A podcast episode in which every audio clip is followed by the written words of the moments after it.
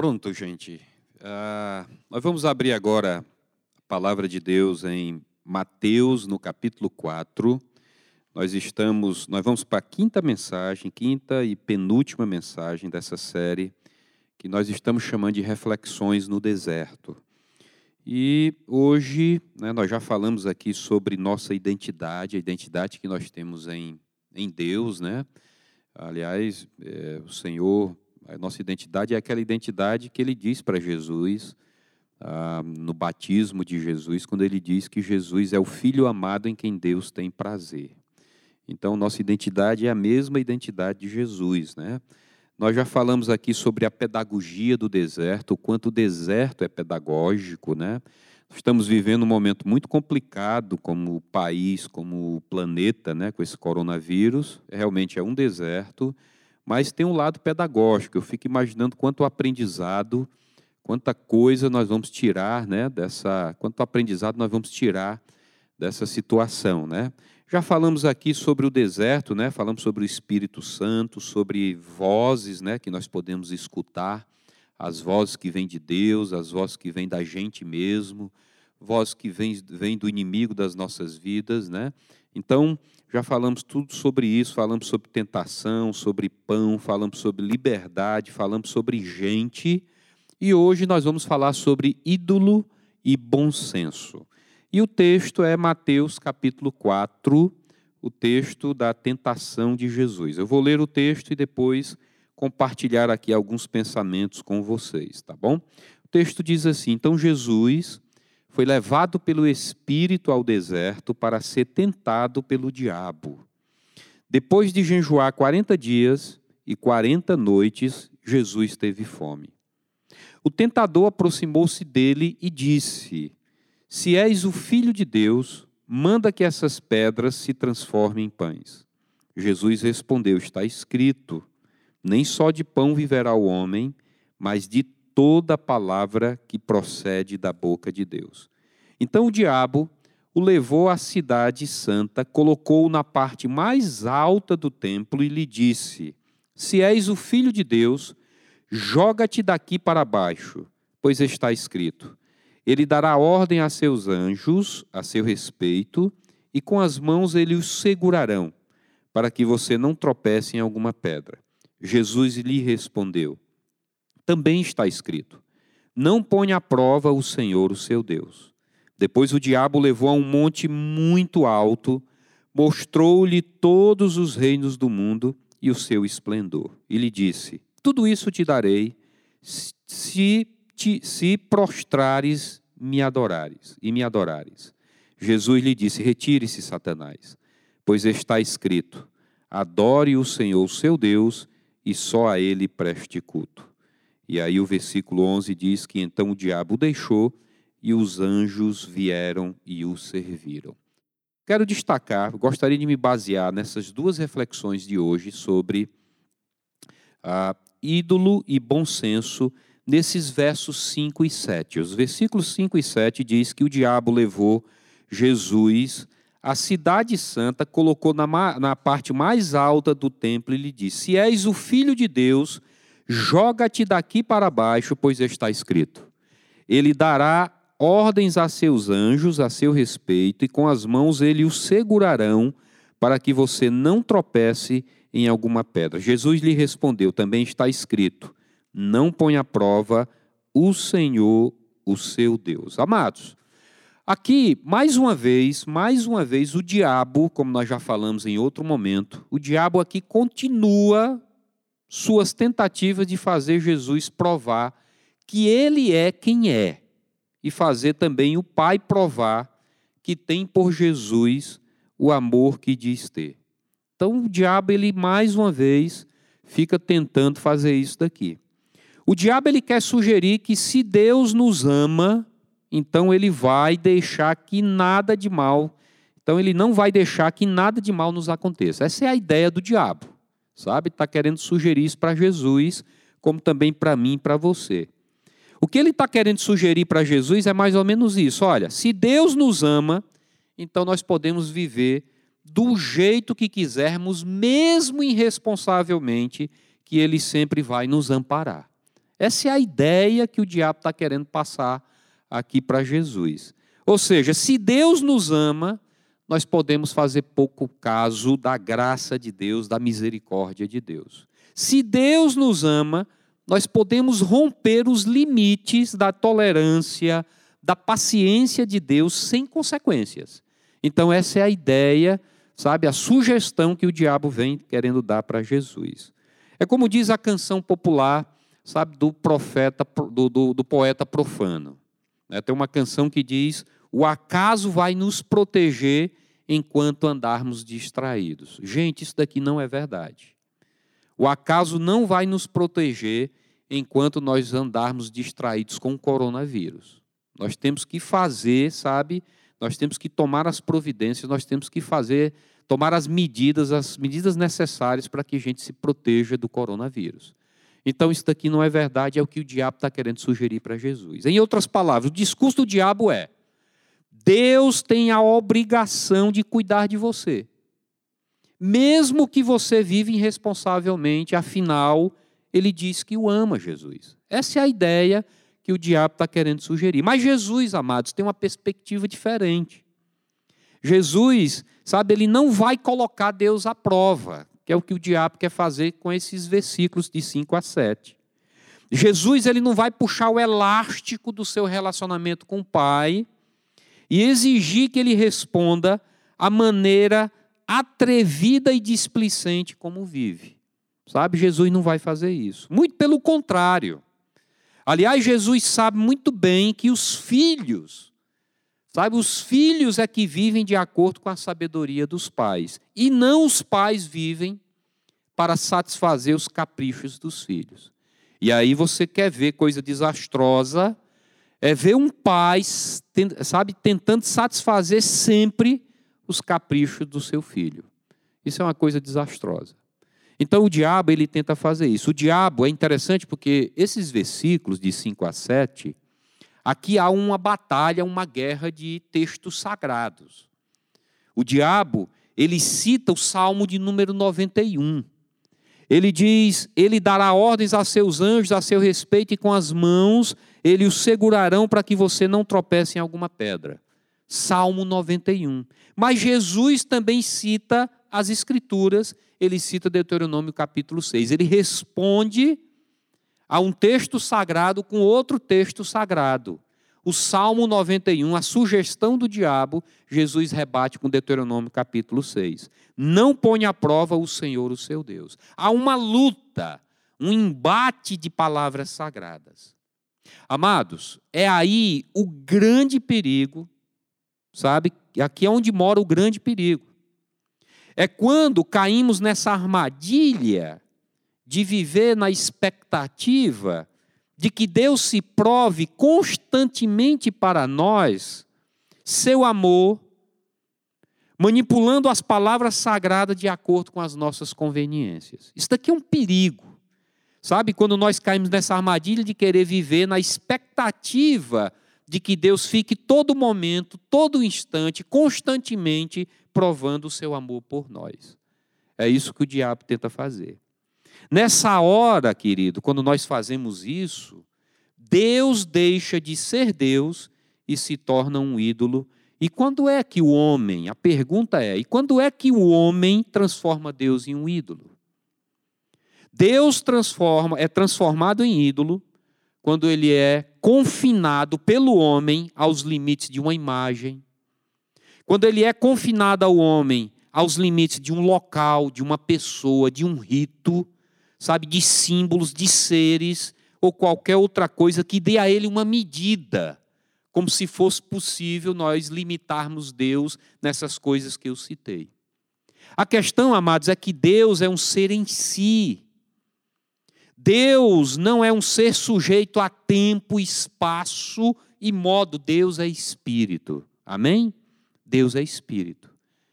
Então, nós queremos, nós transformamos Deus em um ídolo como nós queremos confiná-lo, sabe, limitá-lo em imagens, locais, pessoas, ambiente, espaço. Deus não é sujeito a tempo, espaço e a modos. Deus é espírito. Uma outra coisa que Deus, que o homem, né, quando é que o homem transforma Deus em ídolo, é quando Deus é transformado em ídolo, é quando se pretende que o relacionamento com Ele seja destituído de implicações morais.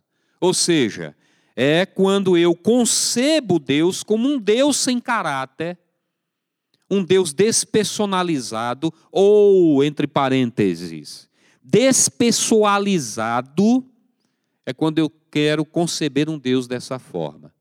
A questão, amados, é que Deus, Deus é um Deus, sabe, ele é espírito pessoal, Deus é uma pessoa, não tem como. Não tem como. Então nós nós nós queremos transformar Deus num ídolo quando fazemos isso. Uma outra coisa, Deus também é transformado em ídolo quando o relacionamento com ele é fundamentado numa relação de causa e efeito.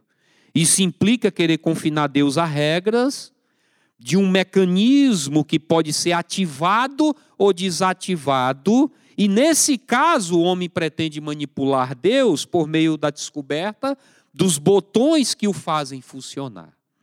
E esses botões pode ser a nossa devoção a ele com as motivações corrompidas, incorretas. Como?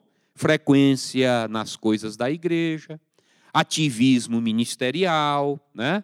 oferta, oração, dízimo, né? as motivações, leitura da palavra com as motivações corrompidas. A questão, amados, é que Deus é um Deus incondicionado, não há como. Nós também queremos transformar Deus em um ídolo quando as expectativas que se tem a respeito dele giram ao redor de questões meramente circunstanciais, materiais dessa vida. A questão, amados, é que o reino de Deus não é apenas comida nem bebida, como diz a palavra. Isto é, não está circunscrito às questões efêmeras e materiais desse mundo. Um Deus, sabe, se você conceber um Deus, se eu conceber um Deus, em que se espera apenas dele para esta vida, nós estamos concebendo um Deus que é incapaz de vencer a morte. E o Deus da qual, que é revelado para nós, ele venceu a morte. Ele morreu, veio a esse mundo, andou no nosso meio, foi à cruz, morreu, foi crucificado, ressuscitou ao terceiro dia, está vivo à direita do Pai em majestade. É um Deus vivo, Deus é um Deus eterno. Amém? Deus é um Deus eterno. Então, o Deus ídolo é esse. É o Deus que deixa de ser aquele que está no controle de tudo, soberano, que controla e sustenta todas as coisas, o Deus ídolo, ele passa a ser aquele que corre atrás de nós o tempo todo para corrigir, para remediar ou dar condições ideais à forma como nós estamos vivendo. Só que Jesus, ele olha a vida de uma maneira diferente. E Jesus, ele nos ensina que Deus é o Pai e nós somos os seus filhos. Então Deus, Jesus, sabe, nos coloca no nosso devido lugar. Então, essa é a primeira reflexão no deserto de Jesus de hoje. Nós precisamos entender que viver como um filho de Deus é jamais querer colocar, sabe, Deus à prova. Uma outra coisa é viver como filho de Deus implica não exigir todo momento que ele fique provando o seu amor por nós. Né? Então, os filhos de Deus não tratam o pai como um ídolo, tratam o pai como pai, como o pai nosso que nos ama e nos sustenta. A segunda reflexão nessa noite está baseada nesses versos, sabe, também de 5 a 7. Eu vou ler novamente porque é importante aqui. Né? O texto diz que o diabo leva ele, sabe, no lugar mais, mais alta, né, na parte mais alta do templo, e manda novamente, né, se és filho de Deus, joga-te daqui para baixo, Jesus, te joga aí. Porque está escrito lá no Salmo 91 que ele vai dar ordem aos anjos, sabe, a seu respeito, e com as mãos ele os segurarão para que você não tropece em alguma pedra. Jesus lhe respondeu: Também está escrito: Não ponha à prova o Senhor, o seu Deus. Interessante que eu li num livro, né, um comentário de um pastor interpretando essa passagem, e ele comenta que, baseado nessa promessa do Salmo de 91, o diabo sugeriu que Jesus se lançasse do pináculo do templo, ou seja, da parte mais alta do templo, provando a todos a sua divindade, E Jesus poderia, segundo o comentarista, né, Jesus poderia ter respondido o seguinte para o diabo. Ele poderia ter dito: Olha, Deus, diabo, me prometeu, sabe, prometeu que me protegeria no caminho por onde eu andasse. Mas em momento algum, o Pai, Deus, falou nada sobre me proteger no espaço aéreo onde eu voasse. Com essa recusa de colocar Deus à prova, Jesus está ensinando que devemos viver com bom senso. Viver com bom senso. Sabe? E é bem verdade que às vezes o bom senso vai dizer que o próximo passo deve ser também às vezes um passo de fé. E é muito interessante porque esse momento que nós estamos vivendo, né, dessa tensão com essa doença, o coronavírus, mais do que nunca nós precisamos ter bom senso. Nós precisamos ter bom senso que também chega um momento que nós devemos ter e dar passos de fé. Mas andar com fé, confiando no cuidado de Deus, não significa viver de maneira irresponsável. Viver de maneira irresponsável, contrariando a sabedoria e criando situações absurdas para que Deus as resolva. Fiquei sabendo, recebi hoje pela manhã, né, a, a, a notícia de que um, um pastor da cidade de Sobral decidiu ir de encontro ao decreto do prefeito da nossa cidade, dizendo que o que o prefeito estava fazendo era coisa do diabo e que não aceitaria e que iria, sabe, manter a igreja aberta, tal. Isso é falta de coerência, é falta de bom senso. Falta de bom senso. Sabe? Isso é terrível, é, é é pedir a Deus, sabe? É você querer é, é, é, fazer prova de Deus de uma coisa que não, não, não precisa. É você contrariar a sabedoria e criar e, e entrar numa situação absurda e pedir para que Deus a resolva. Você colocar o seu povo em risco. Não tem necessidade. Amados, o homem de fé ele não é um lunático, ele não é um louco. Sabe, crer é também pensar, como já disse o John Stott, né? o, o, o, escritor em inglês. Crer é também pensar. O homem de fé não é um doido, um lunático. Andar com fé é também andar com os pés no chão. Nós estamos vivendo uma realidade agora. Sabe? E essa realidade precisa ser encarada com bom senso. É ficar em casa,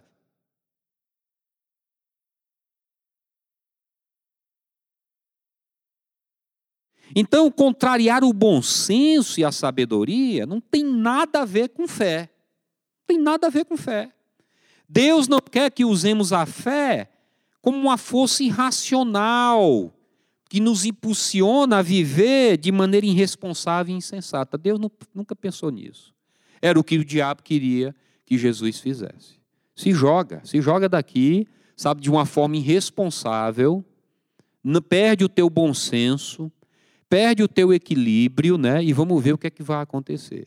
Coloca o teu Deus à prova, ele diz que te ama, né? E perde isso daí.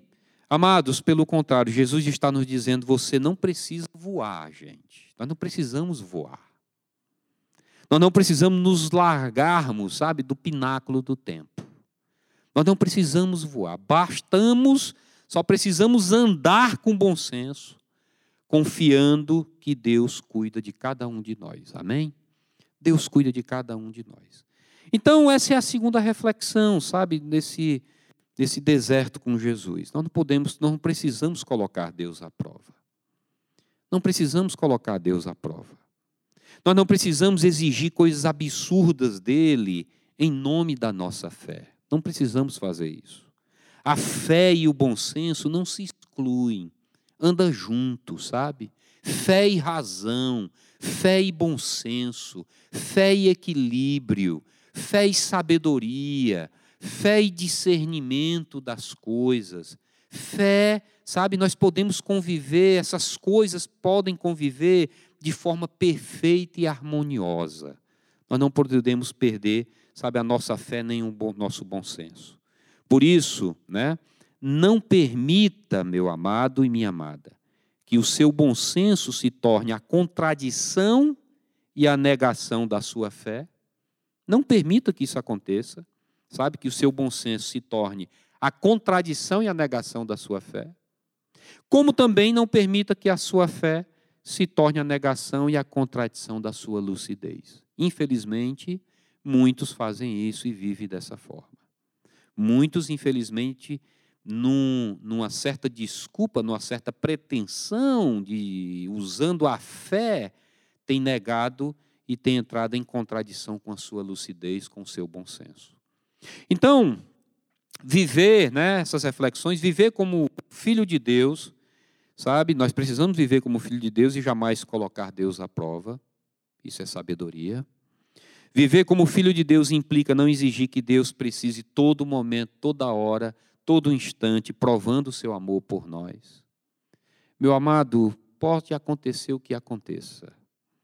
Deus não precisa mais provar o seu amor dele por mim. É aquilo que o apóstolo Paulo diz: a, a, graça de Deus, sabe, nos basta. O amor de Deus nos basta, sabe? Então, os filhos de Deus não tratam o pai como um ídolo, não manipula ele, sabe, para o nosso bel prazer. Outra coisa, para a segunda reflexão final, é não colocar Deus à prova. Nós não precisamos colocar Deus à prova. Não exigir coisas absurdas dele em nome da nossa fé. A fé e o bom senso não se excluem, podem conviver de forma perfeita e harmoniosa. Amém? Então, essas são as reflexões que fica para nós nessa noite, sabe? Nós não precisamos fazer Deus de um ídolo. Nós precisamos, não precisamos fazer Deus de um ídolo, mas ele é o nosso pai que nos ama de forma incondicional. Como também não precisamos fazer, sabe, colocar Deus à prova e nem exigindo coisas absurdas dele em nome da nossa fé. Sabe que Deus abençoe. Eu espero que você ah, tenha sido tocado através dessa palavra. Eu quero ter agora um momento de oração, eu quero orar por esse momento. Quero que você esteja comigo aí, curvando a sua cabeça, você que nos assiste, e se colocar na presença de Deus também, para a gente poder ah, pedir a Deus, clamar a Deus pelas misericórdias dele, por tudo que está acontecendo no nosso, no nosso país, no mundo, como também na nossa cidade, tá bom?